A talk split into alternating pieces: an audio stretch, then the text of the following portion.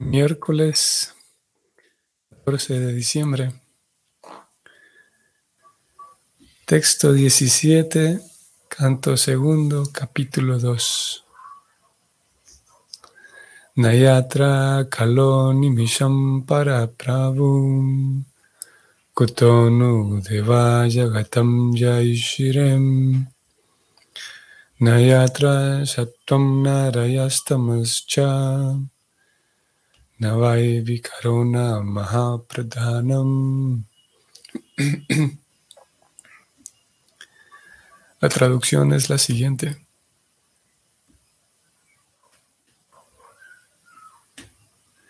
En ese trascendental estado del Abdo Pashanti no existe la supremacía del devastador tiempo el cual controla incluso a los semidioses celestiales que están apoderados para gobernar a las criaturas humanas. Y ni qué hablar de los propios semidioses. Ni tampoco existe en él la modalidad de la bondad material, ni la pasión, ni la ignorancia, y ni siquiera el ego falso, ni el océano causal material, ni la naturaleza material. El estado Labdopashanti, por lo tanto, debe ser un estado súper especial, ya que no existe la influencia del tiempo, ni la pasión, ni la bondad, ni la ignorancia, ni el ego falso, ni la naturaleza material, cuando uno se encuentra en el estado Labdo Pashanti, que como bien vimos ayer, vamos a ir allá brevemente para recordar de qué se trata ese estado Labdo Pashanti. Estoy subrayando aquí y voy a leer.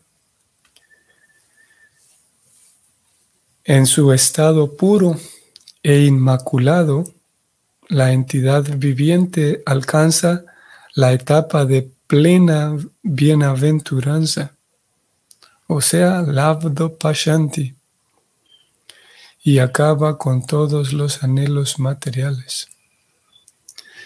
El estado Labdo Pashanti es la etapa de plena bienaventuranza y el estado puro e inmaculado del alma. Vamos entonces a leer este comentario que escribe Prabhupada. Y dice así, el devastador tiempo que controla incluso a los semidioses celestiales por medio de sus manifestaciones del pasado, presente y futuro, no actúa en el plano trascendental.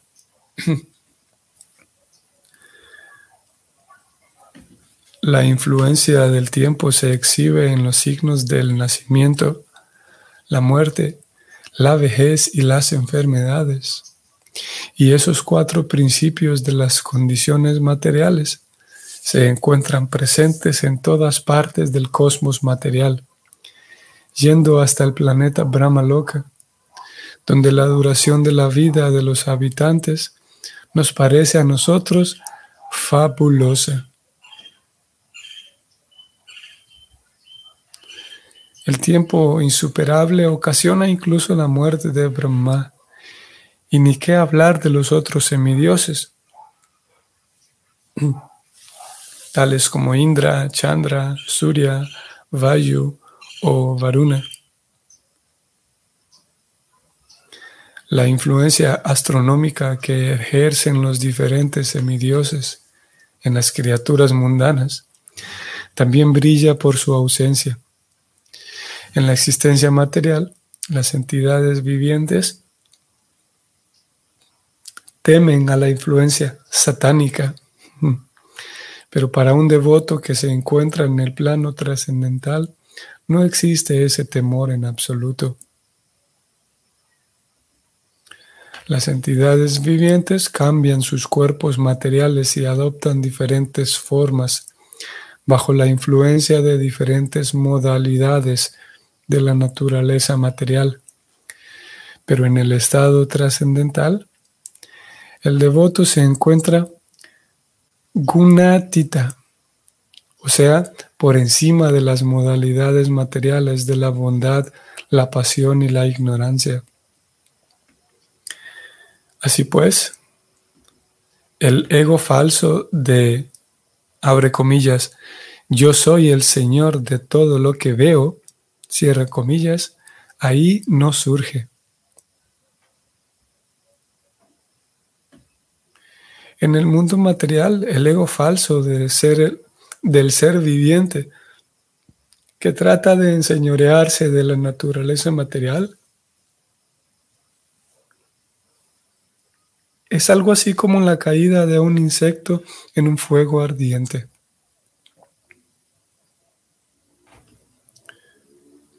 El insecto es cautivado por la belleza radiante del fuego y cuando se acerca a disfrutarla, el ardiente fuego lo consume. En el estado trascendental, el ser viviente tiene pura la conciencia y debido a ello no tiene ego falso con el cual enseñorearse de la naturaleza material. Más bien, su conciencia pura lo lleva a entregarse al Señor Supremo tal como se declara en la Bhagavad Gita 7.19. Vasudeva Sarvam Miti Samahatma Sudurlava. Todo esto indica que en el estado trascendental no hay ni creación material ni el océano causal del que requiere la naturaleza material. La situación antedicha se cumple en el plano trascendental, pero se revela de hecho cuando el trascendentalista adquiere conocimiento del estado superior de la conciencia pura. Esos trascendentalistas son de dos tipos, los impersonalistas y los devotos. Para el personalista, la meta o el destino último es el Brahma Yoti del cielo espiritual. Disculpen, voy a leer nuevamente. Para el impersonalista, la meta o destino último es el Brahma Yoti del cielo espiritual. Pero para los devotos, la meta última la constituyen los planetas Vaikunta. Los devotos tienen la vivencia de la mencionada situación por medio de formas espirituales que adquieren para actuar en el trascendental servicio amoroso al Señor.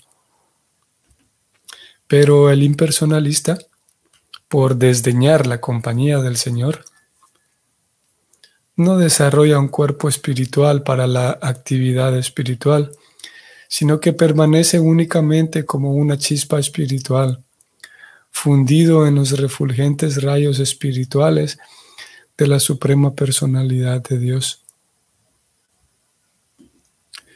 El Señor es la forma completa de la eternidad, la bienaventuranza y el conocimiento, pero el informe Brahma Yoti es simplemente eternidad y conocimiento. Los planetas Vaikunta también son formas de eternidad, bienaventuranza y conocimiento. Y por lo tanto, los devotos del Señor, a quienes se los admite en la morada del Señor, también obtienen cuerpos de eternidad, bienaventuranza y conocimiento. Así pues, no hay diferencia entre lo uno y los otros. La, morada, el nombre, la fama, el séquito, etcétera, del Señor son de la misma calidad trascendental. Y aquí en este verso se explica cómo esa calidad trascendental difiere del mundo material. En la Bhagavad Gita, el Señor Krishna ha explicado tres asuntos principales, es decir, el Karma Yoga, el Jnana Yoga y el Bhakti Yoga. pero uno puede llegar a los planetas Vaikunta solo mediante la práctica del Bhakti Yoga. Los otros dos son incapaces de ayudarlo a uno a llegar a los Vaikunta locas, aunque sí pueden, sin embargo, llevarlo a uno al refulgente Brahmayoti de la manera más conveniente, tal como se describió antes. Fin de este comentario. Aquí vimos, por un lado, la descripción del estado Labdo Pashanti, en donde como no hay influencia material, entonces la persona que se encuentra allí no va por la vida tratando de ganarle a otros. Su felicidad viene del propio estado, el apto pashanti. Su felicidad viene del, directamente del mundo espiritual y no su felicidad viene de derrotar a otros, diferente al mundo material, o, no al mundo material, porque diferente a la conciencia material, digamos mejor, en donde la felicidad de uno viene de, de ser el mejor que otros, en diferentes niveles, a veces en, en niveles muy sutiles. Pero en fin de cuentas, la felicidad viene de, sí, de, hacer ajustes eh, de carácter externo y de, en, la mayoría de los casos, de ser más que otros, de ser mejor que otros. Y no solamente eso, sino también, voy a subrayarlo aquí, porque, vamos a ver, aquí está, está escrito entre comillas aquí, el ego falso se manifiesta como, entre comillas, soy el Señor de todo lo que veo.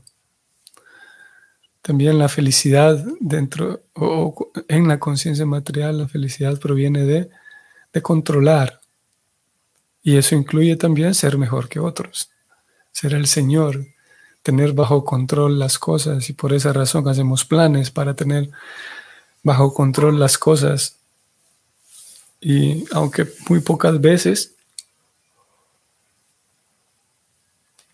hacemos planes para tener bajo control mi propia vida, en el sentido de, de tener, estar yo mismo, tener bajo control mi vida eh, y no dejarme justamente como ayer leímos, no dejarme arrastrar por, por la lujuria, por el rencor, por, por la, la rabia, por la venganza. Generalmente no hacemos ese tipo de planes. Y bueno, quien, quien hace ese tipo de planes es una persona más, más despierta, una persona más, más en la modalidad de la bondad, podríamos decir, usando el lenguaje de la Gita. Entonces, e, en el estado Labdo Pashanti, ya la persona no busca ser el Señor de todo para sentirse satisfecho, porque de hecho se siente satisfecho en virtud del, del estado en el que se encuentra, el estado espiritual en el que se encuentra. Y Prabhupada aquí describió también porque uno podría preguntar, bueno, yo comprendo de que el estado trascendental espiritual no tenga la presencia ni de pasión ni de ignorancia, pero ¿por qué se dice que en el estado espiritual tampoco hay presencia de la modalidad de la eh, bondad de la materia? Y aquí Prabhupada dio la respuesta, y es que en, en la, diferentes, vamos a, vamos a decir, eh, imaginemos, supongamos o, pensemos en todo el, entramado social, digamos, todos los diferentes roles que yo puedo tener o que una persona puede tener en la sociedad. Y hay roles que eh, son más característicos de la pasión, otros de la bondad y otros de la ignorancia. Entonces, hay roles que, vamos a decir, por ejemplo, Preocupada habla a veces de un barrendero en la calle, ¿no? alguien que, estas personas que justamente hace unos minutos andaban por aquí, las las personas que se dedican a, recoger la, basura de, las, de las calles en la ciudad. Aquí en donde, me encuentro le llaman el tren de aseo, que no es un tren, pero es más bien un camión. Pero bueno, así le llaman. Es una actividad en, la, ignorancia, por, de acuerdo a la definición que presenta la cosmología del Bhakti, una actividad en la ignorancia. O, o vamos a decir, eh, personas cuyo trabajo, por ejemplo,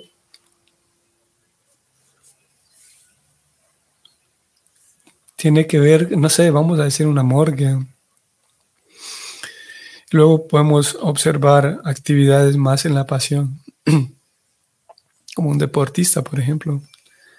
Hay diferentes tipos de deportes, pero vamos a decir un deportista, en, un boxeador, estos deportistas así que pelean, que es más bien una actividad entre bondad y, perdón, entre pasión e ignorancia, ¿no? Pero en fin, luego podemos tener una actividad más bondadosa, ¿no? Como podríamos decir un médico, un profesor. Y en el caso de una persona, vamos a decir un devoto, que se encuentra en el estado, que se encuentre en el estado labdo pashanti, ¿por qué razón ni siquiera la modalidad de la bondad le afecta? Porque ese devoto, esa devota, ya su felicidad no depende, no viene de, ser ella o ser él un profesor. Ya ni siquiera la persona está teniendo en cuenta de que cuál es mi labor social. Ya, ya ni siquiera eso le, le, influencia. Porque su felicidad viene completamente de, de su servicio devocional. Por esa razón se incluye aquí de que ni siquiera la modalidad de la bondad le influye porque ni siquiera ya su labor externa es fuente de felicidad, como en su momento sí lo puede ser para otras personas. El sentirse bien, por ejemplo, y todos hemos observado esto, tal vez lo hemos vivido, esa, esa satisfacción que viene de, del deber cumplido, por ejemplo, alguien que, que labora en algo que le es natural, como un profesor, profesor que se siente satisfecho con el progreso de sus alumnos. Y es una fuente de satisfacción. A diferencia del estado labdo pashanti, que aquí estamos leyendo, el devoto la devota, su felicidad proviene única y exclusivamente de su relación con el Señor, de servir al Señor. Y ya no, ya no depende esa satisfacción, ya no está siendo extraída de la actividad externa de, ver a sus alumnos progresar. Es, esa es la, razón por la cual ni siquiera la bondad influye. sí, podemos pensar en otros ejemplos, como incluso nosotros podemos, y lo hemos observado, podemos, por ejemplo, cantar un kirtan y llevar a cabo algunas actividades devocionales. El kirtan es una un buen ejemplo y podemos reunirnos en un parque muy bonito, muy, muy silencioso, muy decorado, la grama cortada muy bien, árboles que adornan el paisaje, una tarde muy bonita, muy colorida, algunos pájaros que andan por allí cantando y hacen que el kirtan se escuche mejor, una atmósfera muy familiar, muy primaveral incluso. Y todo eso aporta también a que el kirtan la experiencia de Kirtan sea mejor. Sin embargo, en el estado Labdo Pashanti, todas esas características de un ambiente bonito y familiar dejan de tener relevancia para la persona, porque tiene una, em, em, recibe una cantidad de satisfacción interna tan grande que es irrelevante los pájaros que están cantando, es irrelevante el, color del atardecer y el, el pasto recién cortado y todo eso, que son características de la modalidad de la bondad, pasan a ser irrelevantes. No quiere decir que el devoto las desdeña, las menosprecia, simplemente son irrelevantes. ¿Por qué son irrelevantes? Porque tiene mucha relevancia lo que está ocurriendo internamente en esa persona. Ni siquiera le quedó tiempo para darse cuenta del color del atardecer. Ah, claro, posiblemente lo apreció, pero en sí el atardecer como tal no le está reportando satisfacción, una satisfacción mayor de su propia satisfacción interna que viene del servicio al Señor. Es lo que se está describiendo aquí. Ya no la, ya el tiempo no ejerce influencia. Ya ese devoto, esa devota no está planeando que en el futuro puede ofrecer un mejor servicio al Señor. No está planeando de que ya está viviendo completamente libre del tiempo, o sea, un, un presente eterno, un presente continuo para los estudiantes del verbo to be en inglés. Está, está viviendo un presente continuo. O sea, todo el tiempo llegó al estado en el cual ya no hay esperanzas de que en el futuro voy a lograr servir mejor a Krishna. Está ahí, ya se encuentra allí. Qué bonito. Y por lo tanto el pasado ya no existe, porque ya lo que fue, fue. Lo hecho, ya está hecho. Nada más queda hoy servir al Señor. Y como es experta la persona, como tiene experiencia, sabe muy bien cómo servir al Señor hoy, aquí, en este momento, con cada circunstancia que le va apareciendo.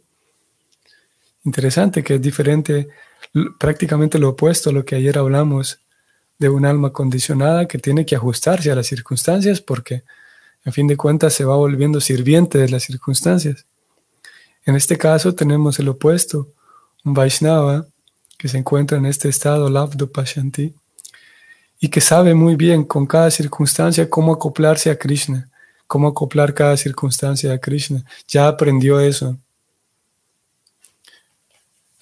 Y por esa razón el tiempo no la influye, no, no está pensando en el pasado, ni está atornillada al pasado, ni está completamente expectante de lo que viene en el futuro sino ya sabe cómo hacerlo ahora mismo, en este momento. Vimos muy interesante cómo preocupada en, en, la segunda mitad del significado entonces describió como ese estado labdo pashanti, esto lo podemos percibir aquí entre líneas, el estado labdo pashanti solo es posible adquirirlo, bueno, ni tan entre líneas, preocupada lo dice casi de manera directa, Solo es posible adquirirlo o alcanzarlo mediante la práctica del bhakti yoga, o sea, mediante la práctica de las ofrendas devocionales. Bhakti se traduce como servicio devocional amoroso. Tienen que ir esos tres eh, calificativos, servicio devocional amoroso. Podría ser simplemente servicio amoroso, sin necesariamente ser devocional. O podría ser servicio devocional sin ser amoroso. O podría ser devoción amorosa sin ser servicio. Pero se ha preocupado, lo ha definido así, servicio devocional amoroso, que incluye una eh, práctica, una, también hemos venido hablando de un método sistemático que al inicio es mecánico, pero que eventualmente eh, lleva al practicante a que sea completamente espontáneo. Y es a través de ese servicio porque va incluido la entrega amorosa, la ofrenda amorosa, la demostración de amor a Dios. Es únicamente porque hay un intercambio de amor, es que el, devoto puede entonces conseguir ese estado de labdo pashanti. Mientras que con otros métodos, como no hay un intercambio de amor, sí hay prácticas, sí hay meditación, sí hay austeridad, sí hay mucho conocimiento acerca del alma, pero en otros métodos se carece del intercambio amoroso. Por lo tanto, no llega a haber una plena bienaventuranza, es lo que acabamos de leer aquí. Entonces, Prabhupada concluye que ese estado labdo pashanti de plena perfección solo es posible conseguirlo a través del bhakti. Muy interesante que podría dar la impresión de que Prabhupada está actuando aquí con ego, así con ese ego falso de que yo soy el dueño y señor. Entonces, solamente el bhakti yoga, lo que yo practico es lo mejor. Alguien podría señalar a Prabhupada de que está incurriendo aquello mismo que critican. Prabhupada justamente habló en este significado de que la conciencia material significa ser el dueño y señor de todo. Entonces alguien podría señalar de que, ok, usted está escribiendo aquí de que solo el bhakti es lo mejor. Lo que usted practica y lo que usted enseña es lo mejor. Y la respuesta es que preocupada sí, es lo que está diciendo. Pero no lo preocupada eh, no solamente de manera sentimental y de manera dogmática, dice de que lo que yo practico es lo mejor, sino que respaldado por un lado con las escrituras y respaldado con filosofía, de manera eh, em, escritural, con evidencia escritural, por qué razón el bhakti es el mejor. No porque yo lo practique, no porque yo formo parte de, ese grupo y por eso digo que somos los mejores, sino de acuerdo a la evidencia escritural, el bhakti siempre figura como, como principal. Krishna habla de Mad Bhakta, de mis Bhaktas, él dice en la Gita. Nunca se refiere a, a otras personas como míos, solamente a mis Bhaktas, o sea, los que hacen Bhakti, como míos. Y es por esa razón que el bhakti, cuando haya la necesidad, se va a hablar de que el bhakti es lo más potente y es lo mejor.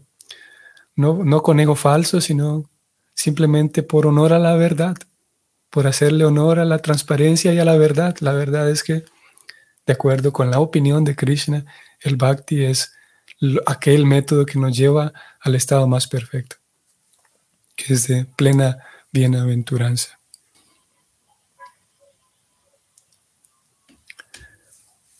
Ok, entonces espero que continúe siendo provechoso nuestro esfuerzo por progresar en ese estado trascendental y consigamos plena satisfacción. Que tengan entonces un bonito día y nos vemos mañana. Hare Krishna.